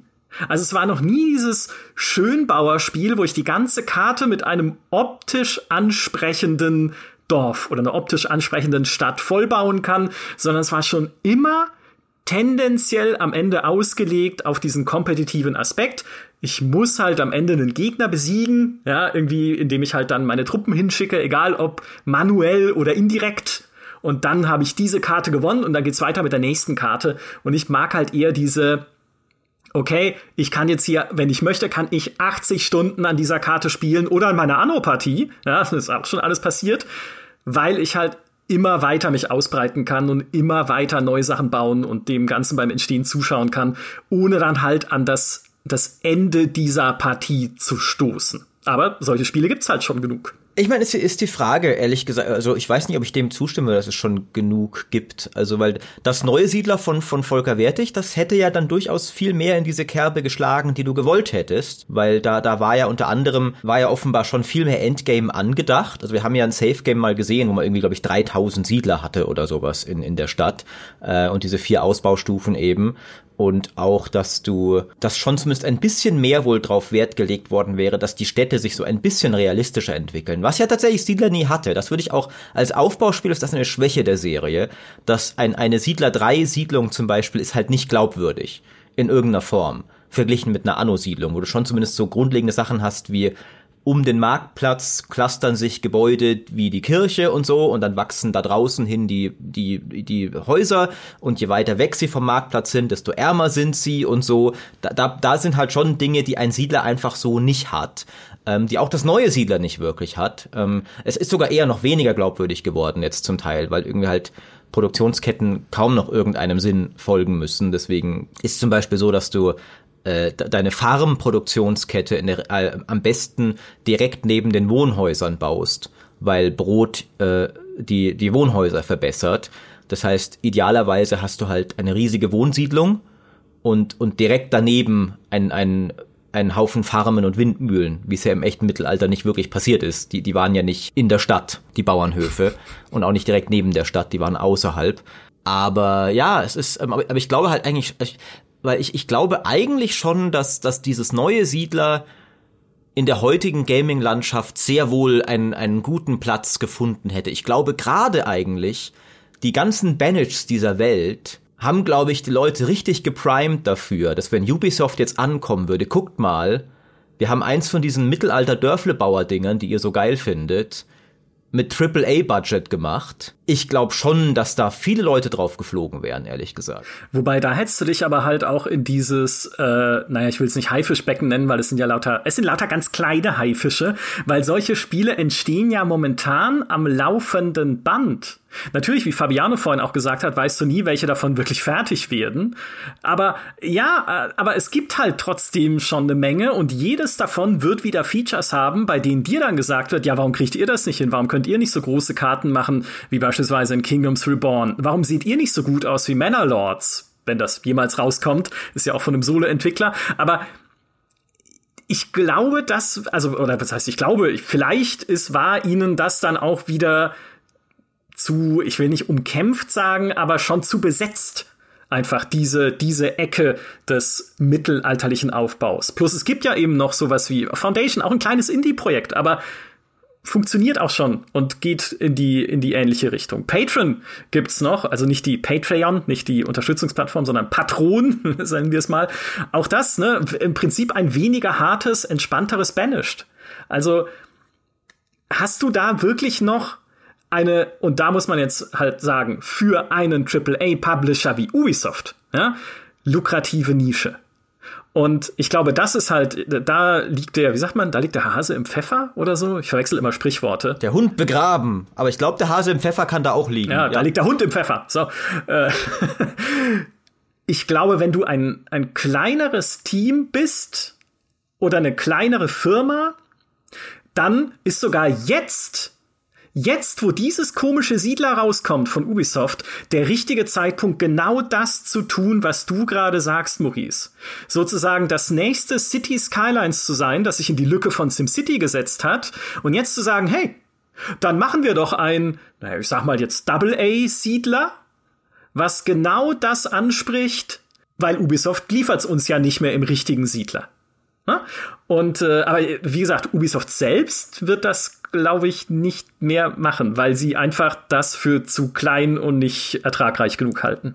Ich finde, das löst ja auch grundsätzlich erstmal nicht das Problem, was wir gerade eben schon angesprochen haben, dass es bei Siedler ja gar nicht so leicht ist, jetzt den Finger drauf zu legen, was es jetzt genau ausmacht, weil man jetzt sagt, es geht in Konkurrenz zu, zu Banished und zu diesen ganzen anderen Aufbauspielen, zu Aber vor, vor allem diese, diese, dieses klassische Banished, dieses, man hat ein Dorf und baut es weiter aus und hat seine Leute, die, die man verwaltet. Dann, wenn man sagt, man geht in diese Nische rein, dann bräuchte Siedler ja eine gewisse, entweder eine Survival-Variante, wie es in Banished ist, oder eine Endlos-Variante, wie es in Anno ist. Und das ist ja Siedler dann aber nie gewesen, weil wie ihr gesagt habt, Siedler war immer auf Spiele ausgelegt, die irgendwann einen Sieger hervorbringen. Und mhm. du könntest höchstens sagen, okay, dieser, dieses Element von Siedler lassen wir einfach raus und wir machen es zu einem, zu einem typischeren Aufbauspiel, dass dieses diesen Part nicht mehr in sich drin hat und nicht mehr in Konkurrenz tritt zu, zu einem ATS, sondern versuchen es komplett als Aufbauspiel aufzubauen. Aber dann kann es halt sein, dass du halt auch Leute sagen, das ist nicht mehr, das ist nicht mehr Siedler, weil es gibt eben Leute, die eben diesen kompetitiven Teil von Siedler auch mochten. Ich sehe schon die Problematik, wie schwer es ist, ähm, ein Spiel komplexer zu machen und umfangreicher und äh, in verschiedene Richtungen zu denken, wenn du immer vor Augen hast, dass du grundsätzlich ein Spiel baust, das auf Partien ausgelegt ist, wo es am Ende einen Sieger gibt, weil irgendwann wird ein Spiel zu komplex, um das halt in einer 50 1 Stunden Partie abzuhandeln. Weil du kannst ja auch keinen also ich weiß nicht, ob man es machen würde, ein Siedler, wo eine Partie irgendwie fünf, sechs Stunden dauert, bis man halt erstmal seine Stadt aufgebaut hat und sich dann irgendwie auf die Nase haut. Ist ja auch albern. Das ist halt, ich sehe halt gerade, wie schwer es tatsächlich ist, einen Siedler zu machen. Und auf der anderen Seite, wenn man sagt, okay, wir lassen den Aufbaupart weg, wir gehen mehr Richtung ATS, wie sie es jetzt auch gemacht haben, da stehst du auch nicht besser da. Entweder du gehst halt in den ATS-Bereich rein, der seit Jahren vor sich hingurkt und wo, und wo jetzt, wo jetzt Age of Empires 4 da ist, da preist du ja auch dran ab. Ähm, also Siedler steht halt auf in einer unfassbar schlechten Position eigentlich. Also wo soll's denn hin? Das ist richtig, das ist ganz schwierig. Ähm, man muss trotzdem noch eine Sache will ich, eine Sache will ich mir auf jeden Fall noch beschweren, bevor dieser Podcast äh, vorbei ist, äh, weil es gibt halt finde ich trotz allem, also wir haben jetzt schon, es kann wirklich viele und das meine ich auch ernst, es kann wirklich viele Gründe dafür geben, warum dieses Spiel geworden ist, was es ist. Es kann auch sein eben, dass das Team die besten Absichten hatte und Ubisoft kam rein und hat gesagt, Leute, äh, Finanzexecutive hat beschlossen, irgendwie ein Aufbauspiel darf jetzt nicht mehr als so und so viel kosten. Ihr müsst jetzt damit das Ding fertig machen. Kann sein, dass das Konzept nicht funktioniert, dass das Feedback scheiße war, also verschiedenste Dinge. Aber trotzdem, finde ich, macht dieses Spiel auch einfach vermeidbare Fehler, wie auch, also zum Beispiel, es ist so eine unglaublich alberne, dumme Fantasy-Welt. Da, und das, das, das riecht mich, das, das, das, das die eine Sache. Ich wusste, dass das noch kommt. Also vieles darin macht mich traurig. Aber das ist die eine Sache, die mich wirklich wütend macht, weil du hast Belagerungswaffen und es sind Ochsen mit magischen Raketenwerfern. Und das mächtigste Gebäude im Spiel ist die Vogelscheuche, weil die Vogelscheuche kann Truppen dazu zwingen, sie anzugreifen. Was ja eigentlich der gegenteilige Effekt von dem ist, was eine Vogelscheuche eigentlich macht. Richtig. Und es ist halt so dumm. Also diese Fantasy-Welt ist so blöd. Und ich, ich, also, ich sag ja nicht, dass, also, Siedler war ja auch immer schon auch bisschen albern. Also, Siedler 3 mit, mit seinen, mit seinem Comic-Cutscenes da, mit die, mit den Göttern, die, die alle äh, dekadent ihre Orgie feiern und sowas. Aber es war halt irgendwie charmant und nicht komplett bescheuert. Und, und du kannst halt einfach, also, warum denn nicht ein Katapult? Warum muss es dieser blöde Ochse sein als Belagerungswaffe? Ich habe auch Probleme damit gehabt, als ich den Text geschrieben habe, ein Adjektiv dafür zu finden, wie ich diese Fantasy-Welt bezeichnen will, weil albern ist halt irgendwie, klar, also wenn du eine Comic-Welt hast, ist sie immer irgendwie albern. Das passt irgendwie nicht. Sie ist halt bei Sita, sie ist halt irgendwie so, so unbeholfen und, und als hätte jemand sich halt einfach, als hätte man mhm. sich nicht viel Gedanken dazu gemacht. Als hätte man sich überlegt, okay, was wäre eine coole Fantasy-Belagerungseinheit? Und der erste Vorschlag von irgendwie Hans Dieter in der Ecke, der schon fünf ja. hatte, wurde einfach genommen. So wirkt das halt auf mich. Und das ist halt auch mit dieser Vogelscheuche so, so diese, das ist so diese eine, diese eine Verteidigungs- oder militärische Einheit ähm, oder das Gebäude, Verteidigungsgebäude, das so ein bisschen anders ist als halt einfach nur ein schnöder Turm, und es ist halt trotzdem total banal. Und also ich, ich glaube, es ist, ich glaube halt wirklich, dass das, also irgendwo ist halt bei diesem Spiel irgendwann die Ansage gekommen. Und auch da wieder, das ist ja auch durchaus nachvollziehbar. Man muss ja sagen, das hätte ja schon vor Ewigkeiten erscheinen sollen. Also schon unter Volker Wertig wurde es ja verschoben. Offensichtlich hat der das, was er erreichen wollte, nicht im vorgegebenen Zeit- und Geldrahmen erreicht. Das passiert häufiger bei Spielen. Ist jetzt nicht so, dass da irgendwie Volker ein singulär gescheiterter Spieldesigner ist, wenn das an ihm lag, aber irgendwo ist es ja wohl so passiert.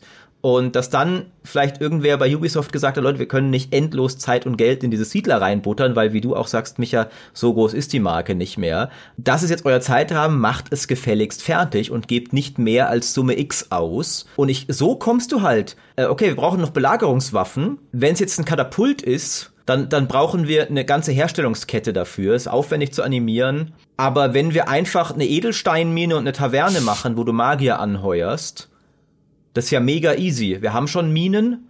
Ähm, die, die Taverne geht ganz schnell. Ah, clever. Da denkt jemand ökonomisch, ne? Wir haben eh schon Ochsen drin mit so einer Bockigkeitsanimation. Dann kann er doch auch noch Blitze aus dem Rücken schießen.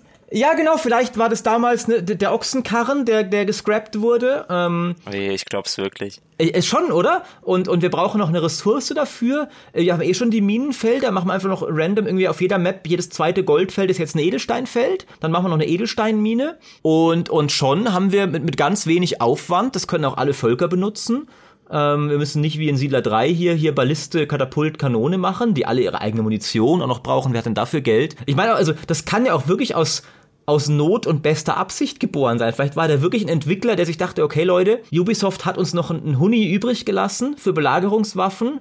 Machen wir jetzt Belagerungswaffen für einen Huni oder machen wir gar keine? Also kann ja sein, ne?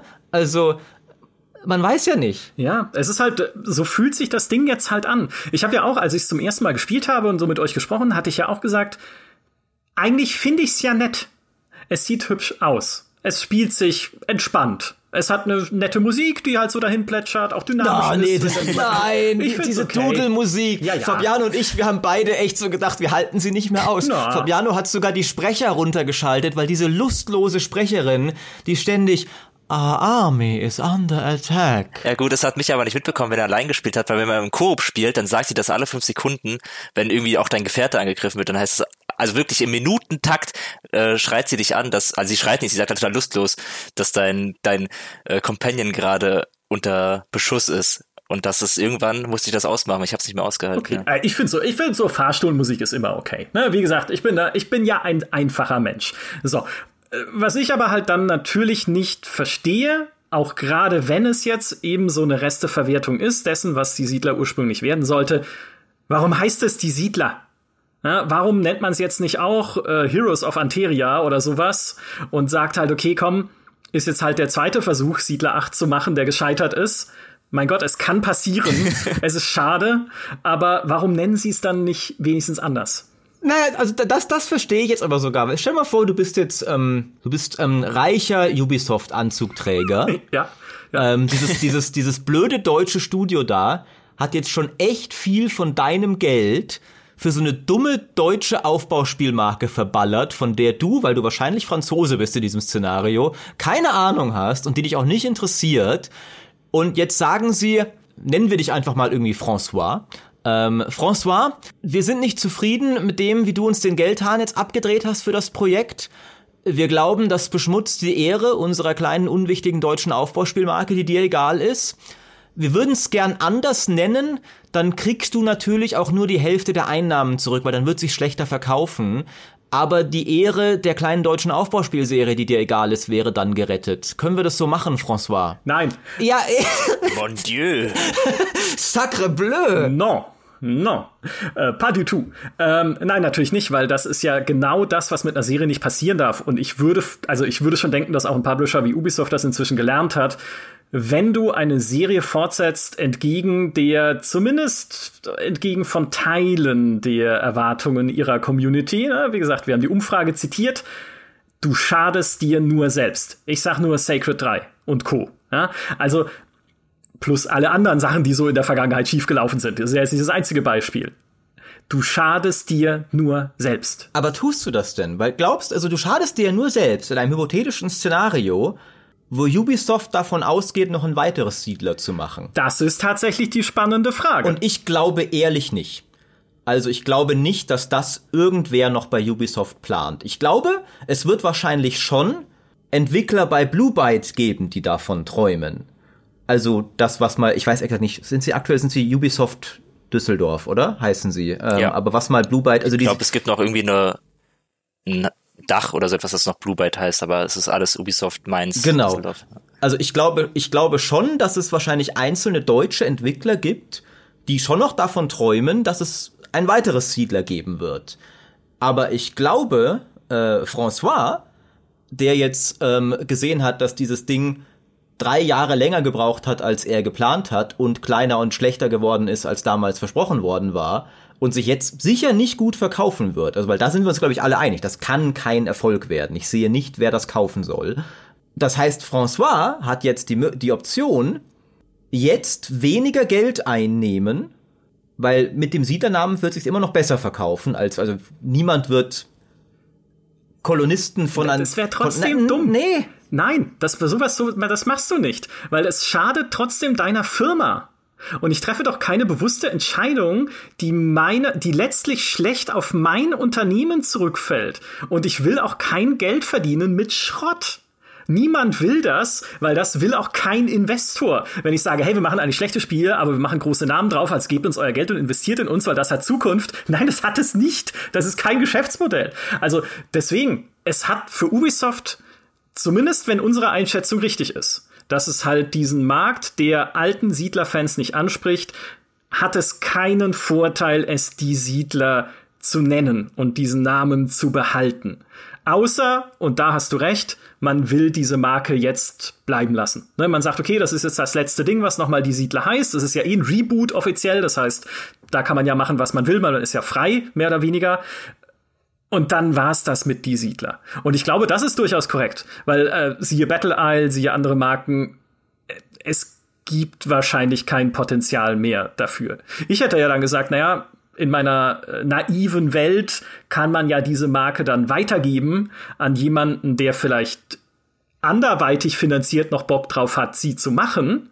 Also ich glaube schon, dass ein Volker Wertig, wenn man sich auch sein Statement anhört, noch Bock drauf hätte, ein Spiel wie die Siedler zu machen. Vielleicht jetzt noch mal ein bisschen am Konzept feilt, wo er gemerkt hat, dass manche Sachen eventuell nicht so umsetzbar waren, wie er es gerne gehabt hätte. Aber dann zu sagen, hey, mach du das doch, ne? Im Prinzip dann halt natürlich nicht mit irgendwie gigantischem Budget, aber halt so auf Double-A-Größe, ne, sag ich mal. Und dann schauen wir mal, was dabei rauskommt und ob es nicht mehr den Namen die Siedler zumindest verdient. Das würde François jetzt vielleicht nicht machen, aber ich verstehe den, den Titel nicht. Also, Na, François würde, glaube ich, schon, wenn, wenn er sagen kann, ah, ich kann den, den, diesen Na Markennamen, den ich eh nicht mehr brauche, noch bisschen vermieten und dann ein bisschen Lizenzgebühr einstreichen, während jemand anderes alles finanzielle Risiko trägt. Äh, ich glaube, da hätte François schon Bock drauf. na, da Ähm, haben wir es doch. So, also dann jetzt François, ne, wenn du uns zuhörst oder wie auch immer, wer auch immer sonst Entscheidungen trifft bei Ubisoft. Äh, In meinem Kopf ist es ja- ist es jetzt ein Mann namens François. Wir wissen alle nicht, was genau seine Funktion ist. Er ist der Schattenberater von Yves Gilmot. Man kennt ihn nicht so öffentlich. Ähm, aber, aber er, er, er hockt in so einem geheimen Konzil und trifft in Wirklichkeit alle Entscheidungen bei Ubisoft. Und ja, ähm, also ich stimme dir natürlich eigentlich zu, aber, aber gleichzeitig muss man halt auch sagen, diese, diese, diese Langsichtigkeit haben halt große Publisher jetzt oft schon nicht mehr gehabt. Muss man ja sagen, weil du könntest das ja alles, ne? Bethesda würde doch nie die Fallout-Marke beschädigen mit einem schlechten Fallout-Release. Blizzard würde doch nie die Warcraft-Marke beschädigen. EA würde doch nie die Battlefield-Marke beschädigen. Ähm, doch. Heute schon. Ich kann mir nicht vorstellen, nach diesem ganzen Szenario, dass es wirklich noch große Pläne für eine Zukunft der Siedlerreihe gibt. Also. Es kommt aber natürlich auch immer drauf an, wann so eine, wann so ein Spiel kritisiert wird. Ähm, also jetzt wusste man natürlich im Vorfeld, weil bei Siedler irgendwas schiefgegangen ist im Hintergrund, hätte man darüber nachdenken können, das, was man rausbringt, umzubenennen. Aber Blizzard hätte ja nicht Warcraft 3, nachdem es schon draußen war, als dann der große äh, Aufschrei kam, das Spiel umbenennen können. Das stimmt. Das wäre aber lustig gewesen. Das wäre super, ja. Wir nennen es jetzt um in äh, Battle Game. ähm, und äh, tatsächlich, wenn ich jetzt äh, Double A Publisher, so als mittelgroßer, mittelgroßer Publisher, ist aber nochmal paradox, ne, weil sie es schon mal gemacht haben mit City Skylines. Wenn ich die wäre, dann würde ich doch jetzt intensiv ins Talentscouting gehen und sagen, okay, hier existiert offensichtlich eine Lücke. Sie ist nicht riesig, ja, also wir reden hier nicht von der allergrößten Zielgruppe der Welt, aber zumindest dieses entspannte, mittelalterlich charmante Aufbauen mit auch dieser Trägermechanik, die ja auch das ist, was Siedler eigentlich noch abhebt von vielleicht anderen Aufbauserien, ne, dass halt Waren tatsächlich physisch durch die Welt getragen werden und man dabei zuschauen kann. So, das gibt's jetzt irgendwie nicht. Gerade. Also wie können wir vielleicht irgendwo ein Team finden, scouten, vielleicht gibt's ja auch schon solche Projekte wie eben Foundation beispielsweise, dass wir jetzt supporten können, um sich genau in diese Lücke zu setzen und etwas Ähnliches zu schaffen, wie es eben Paradox geschaffen hat mit City Skylines, den geistigen Erben zu einem SimCity, so wollen wir halt den geistigen Erben schaffen zu einem Die-Siedler. Da bin ich tatsächlich sehr gespannt, ob in den nächsten Jahren jemanden sowas, äh, wir jemanden sehen, der sowas wagt. Natürlich mit den Gefahren, die wir vorhin auch umrissen haben, dass man sich halt mit so einem Siedler, je nachdem in welche Richtung man es entwickeln möchte, auch leicht zwischen die Stühle setzen kann. Also weil es ja nicht reiner Aufbau ist, aber es ist auch nicht reines Militärstrategiespiel, man muss dann schon natürlich genau gucken, wie ist, was, was ist mein Konzept und. Ich, ich, ich glaube, da wiederum kann halt natürlich für einen Entwickler von Vorteil sein, wenn er rangeht und sagt, wir sind halt nicht die Siedler, wir haben diesen Namen nicht. Ja, okay, ja auch. Aber, aber wir, wir entscheiden uns für eine der Siedler-Zielgruppen. Die sehen dann unsere Screenshots und die sprechen dann schon die Sprache. Ne? Guckt mal, ihr habt hier eine Mittelaltersiedlung, wo 100 Träger rumwuseln. Alle Aufbausiedler-Fans sofort, ja geil, das ist ja mein, das ist ja mein Siedler. Wir nennen es halt nicht Siedler, aber jeder, der angesprochen werden soll, weiß sofort, was Sache ist, was wir hier machen. Ähm, und wir nennen es die Kolonisten oder sowas. ist auch ein schöner, spritziger Name, die Kolonisten. Foundation geht ja ein bisschen in diese Richtung. Auch da wuseln ja deine kleinen Dorfbewohner rum. Und sie wuseln ja sogar zum Marktplatz, um sich Nahrung zu kaufen. Also und da entstehen die Städte auch so, wie du es umrissen hast, ne? Dass du den Marktplatz hast du in der Mitte, wo sich die Leute die Nahrung besorgen. Drumherum entstehen hochwertigere Wohnhäuser, weil es einfach teurerer Wohnraum ist um den Marktplatz rum und sowas. Also die sehen, geht schon ein bisschen in diese Richtung. Wie gesagt, ich spiele es sehr gerne, ist aber auch noch im Early Access, also hat tausend Ecken und Kanten und entwickelt sich ultra langsam weiter. Also soll jetzt auch keine äh, total uneingeschränkte Empfehlung sein, sich jetzt sofort Foundation zu kaufen. Aber ist schon schön. Also ich, ich, ich mag es auch, Foundation. Und ich, ich, also ich, ich würde wetten, dass bei Foundation gerade sehr viele alte Siedler-Fans rumhängen. Also das ich auch. bin ich mir sehr sicher. Und ja, also ich, ich, ich glaube, es ist, wie du sagst, also es ist. Da, also ich, ich, ich bin überzeugt, da ist, da ist noch Raum auf dem Markt. Was, was, was denkt ihr denn jetzt, wie es jetzt also äh, allein schon auch, was denkt ihr denn, wie es jetzt mit diesem Spiel weitergehen wird? Was glaubt ihr mal außerhalb unseres Elfenbeinturms? Wir machen jetzt eine Prognose, die schon erfüllt sein wird, wenn dieser Podcast rauskommt. Aber was denkt ihr denn, wie's, was, was werden andere Medien darüber schreiben? Was wird die Fanreaktion sein? Am 20. Januar ist die Closed Beta, dann können es alle spielen. Was, was denkt ihr denn wird passieren? Also, ich denke, das Spiel ist Es ist recht leicht, das Spiel zu kritisieren, das muss man auch mal sagen, weil es halt eben ein paar sehr offensichtliche Schwächen gibt. Und ich kann mir auch nicht vorstellen, dass wir die Einzigen sind, die diese Schwächen sehen. Äh, ich, ich kann mir nicht vorstellen, dass es so viele andere Medien da draußen gibt, die das über den grünen Klee leben, loben werden. Ich glaube, es wird schon auf den Deckel bekommen. Äh, ich würde auch behaupten, dass es dann, sobald die Beta dann startet und die Leute es dann spielen können nächste Woche, am 20. Januar, dass auch nochmal von den Fans auf den Deckel gegeben wird, weil es halt einfach oft, also man braucht es halt nur ein paar Stunden Spiel und merkt halt seine Schwächen sofort. Und ich glaube, dass, dass da hartes Feedback zurückkommen wird. Ich kann mir aber vorstellen, dass ich meine, es sind noch drei Monate bis zum Release. Das wird nicht mehr grundlegend verändert, aber es gibt vielleicht ein paar Stellschrauben, an denen Ubisoft noch drehen kann, damit es dann bis zum Release ein paar von diesen Schwächen ablegt, gerade in Bezug darauf, dass es ja sehr träge und langsam ist. Das sind so Sachen, wo ich mir vorstellen kann, dass sie es schaffen, da noch ein etwas unterhaltsameres ATS draus zu machen, als es jetzt ist. Ja, also ich denke auch, also wenn ich überlege, dass, oder wenn ich mal ausblende, dass das Die Siedler heißt und dass es ursprünglich ein neues Die Siedler geben sollte, was deutlich mehr meinen Vorlieben entsprochen hätte, als es das jetzt tut, dann wirkt das für mich immer noch unterm Strich eigentlich wie so ein Indie-Echtzeitstrategiespiel mit kleinen Siedler-Anleihen, wo wir, wenn wir das von jemand anderem gesehen hätten, vielleicht sogar gesagt hätten, hey, guck mal, das ist doch nett. Es kriegt ja auch eine Singleplayer-Kampagne, die haben wir noch gar nicht erwähnt, mit, glaube ich, 16 Missionen und Zwischensequenzen. Also schau mal, ist doch schön, dass es sowas noch gibt.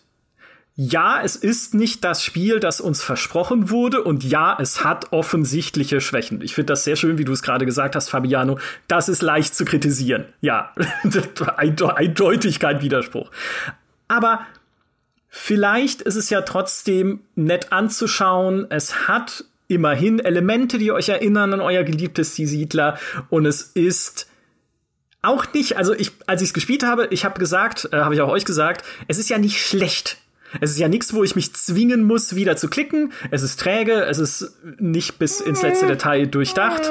Aber vielleicht kann es halt was sein, was dann in der Kampagne zumindest nett zu spielen ist. Aber, und hier ist die Einschränkung, nicht zum Vollpreis. Also wenn dieses Spiel für 50 Euro oder 60 oder was auch immer heute ein Vollpreisspiel kostet. 60 ist ja jetzt der Vollpreis, Micha. Oder 80, wenn Square Enix bald sich durchsetzt. Ja, genau. Und da, nein. Also dafür darf es nicht im Laden stehen. Ich würde sagen, für 25 kann man sich das angucken. Ist trotzdem nicht jetzt bin gut. ich, Leute, jetzt, jetzt bin ich, jetzt, jetzt bin ich sehr, Leute, das wird doch bestimmt angekündigt, wenn, wenn Ubisoft Public geht Vielleicht am Donnerstag. Also wenn, wenn, die, wenn dieser Podcast rauskommt, wissen wir das. Jetzt gebt mal eure Tipps ab. Ähm, ich glaube tatsächlich 60. Was sagt ihr? 40 Euro. Micha hat 25 gesagt? Na, 25 wäre jetzt das, was ich finde, es, dass es kosten sollte. Was ich glaube, dass es kosten wird, ist 35.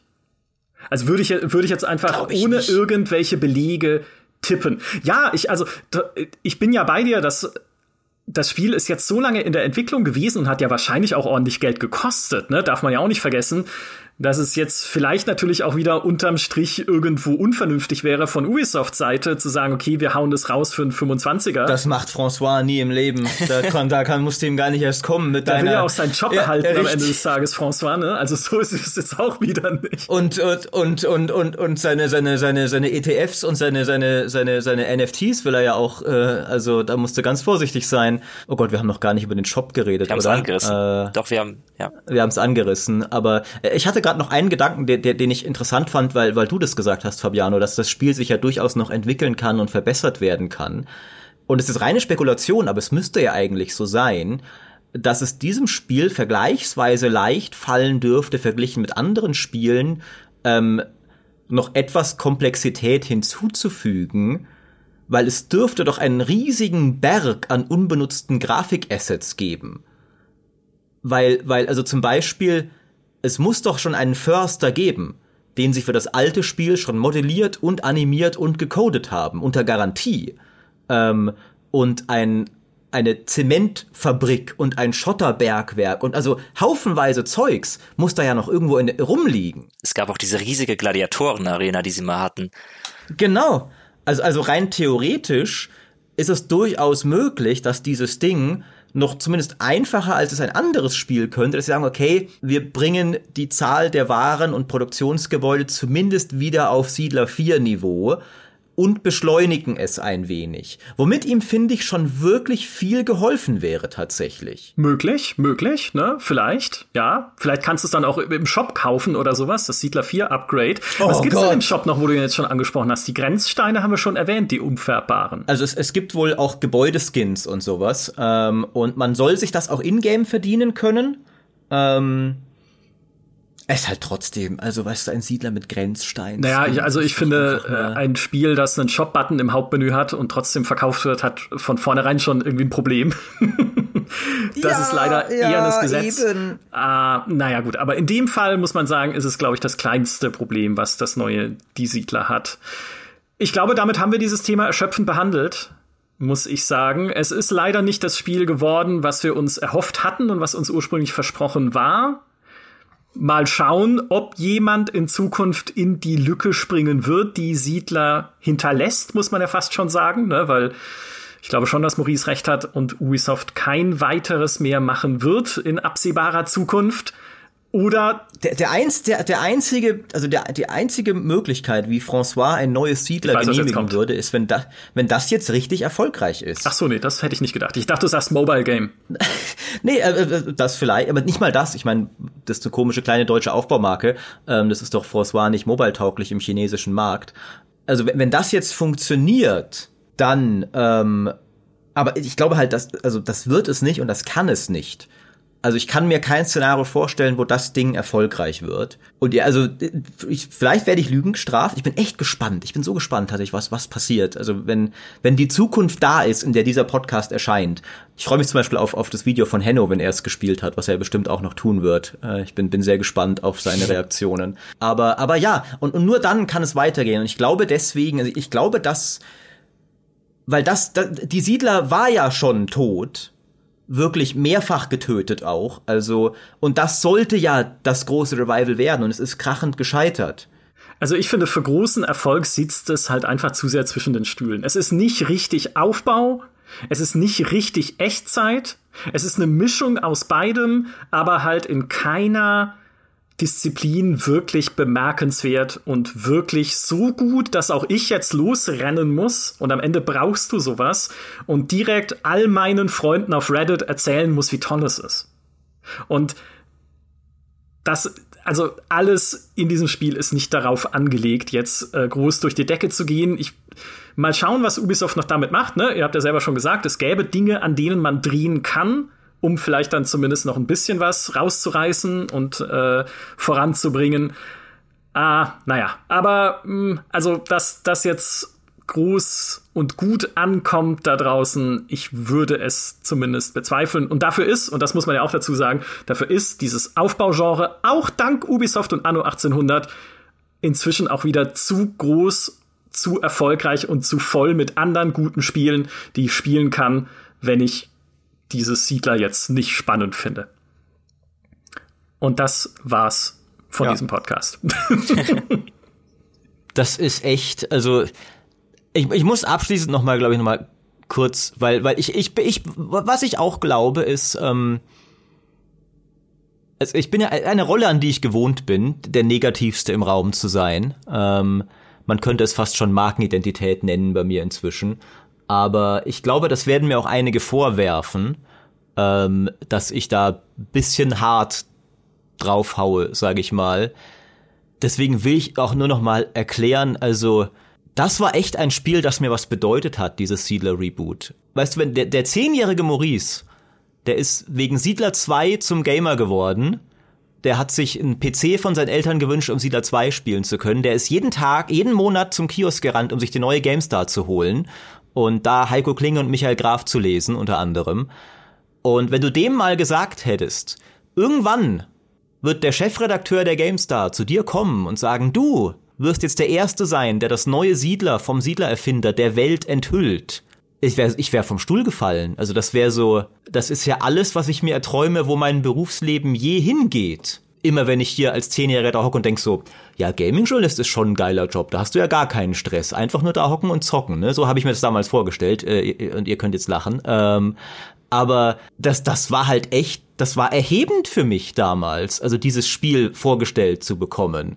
Und jetzt seit zwei Jahren in jedem Livestream, den ich mache, fragen mich Leute, weil ich ja auch als eine Anlaufstelle da gesehen, im Ries, weißt du denn schon was? Was ist denn los mit Siedler?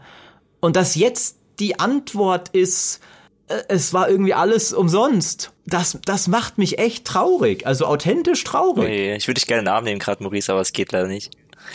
ja, ja, fühl dich gedrückt. Und ich kann, ich könnte ja nachvollziehen, wie es dir geht, oder ich kann zumindest mir ein hypothetisches Szenario ausmalen, was passieren müsste, damit es mir genauso geht, nämlich wenn Gearbox Homeworld 3 versaut.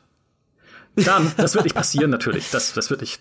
Das natürlich. Die, wann hat Gearbox schon je irgendwas nie, versaut, Micha? Randy Pitchford auch hat noch nie irgendwas kaputt gemacht. Ähm, aber tatsächlich, was mich jetzt neulich sehr optimistisch gestimmt hat, der Lead, der, also der, der führende Entwickler von Age of Empires 4 ist jetzt von Relic zu den Homeworld 3 Machern hm. gewechselt. Ähm, das sind ja auch Ex-Relic-Leute, zum Teil, weil Homeworld eine Relic-Marke ist ursprünglich. Der wird jetzt wahrscheinlich, glaube ich, zu spät kommen, um da das. Ich habe ihn auf, ich habe ihn auf LinkedIn, habe ich ihn gefragt, äh, Dude, äh, äh, wirst du, wirst du Homeworld entwickeln? Also ich freue mich erstmal darauf, es überhaupt mal zu spielen. äh, deswegen, der wird er zu spät kommen da noch, aber schon irgendwie, also für das Studio ein gutes Omen, weil der Mann hat bewiesen, dass er klassische ATS-Serien gut zurückbringen ja, kann. Ja, in der Tat. Blackbird wird gerade, da, das wurde ja gegründet von ehemaligen Relic-Leuten auch in Vancouver, wird gerade zum zweiten Relic. Und warum nicht? Ne? Also klar, Relic kann dann Company of Heroes 3 äh, fertig machen, wo Fabiano sehr traurig ist, wenn es nicht gut wird. Und ja, meine Seele ist schon gestorben, als Stronghold 3 erschienen ist. Ah ja, gut, stimmt. Na gut, na dann kann dir nichts ja, ne, passieren. Äh, wo, wo, ja, das also das ist ja auch nochmal ein, eine eine schöne Sache. Ne? Also genau wie es immer einen größeren Fisch gibt, gibt's auch immer eine große Aufbau- oder Strategieserie, die es noch schlechter abbekommen hat. Ich weiß nicht, was du willst. Command Conquer ist super geendet mit Tiberium Wars. ja. Da gab's nie den vierten Teil und es gab auch die Browser-Spiele und Handyspiele. Das stimmt, das stimmt. Ähm, Du hast völlig recht. Ja. Die letzten beiden Command Conquers, Command Conquer 3 und Red Alert 3, waren beides würdige Finales ihrer jeweiligen Trilogien. Genau. Warcraft geht's auch gut. Warcraft geht's fantastisch. Ähm so, bevor wir hier noch weiter in die Ab in absolute oh Abgründe abdriften und ja. auf Gothic zu sprechen kommen oder sowas. Vielen Dank euch beiden für dieses äh, Gespräch über die schwere Geschichte von Die Siedler tatsächlich. Ja lieben Dank an alle, die uns auch diesmal zugehört haben in diesem Podcast. Macht's gut. Und bis zum nächsten Siedler oder zumindest bis zum nächsten Mal. Tschüss. Ciao. Adios.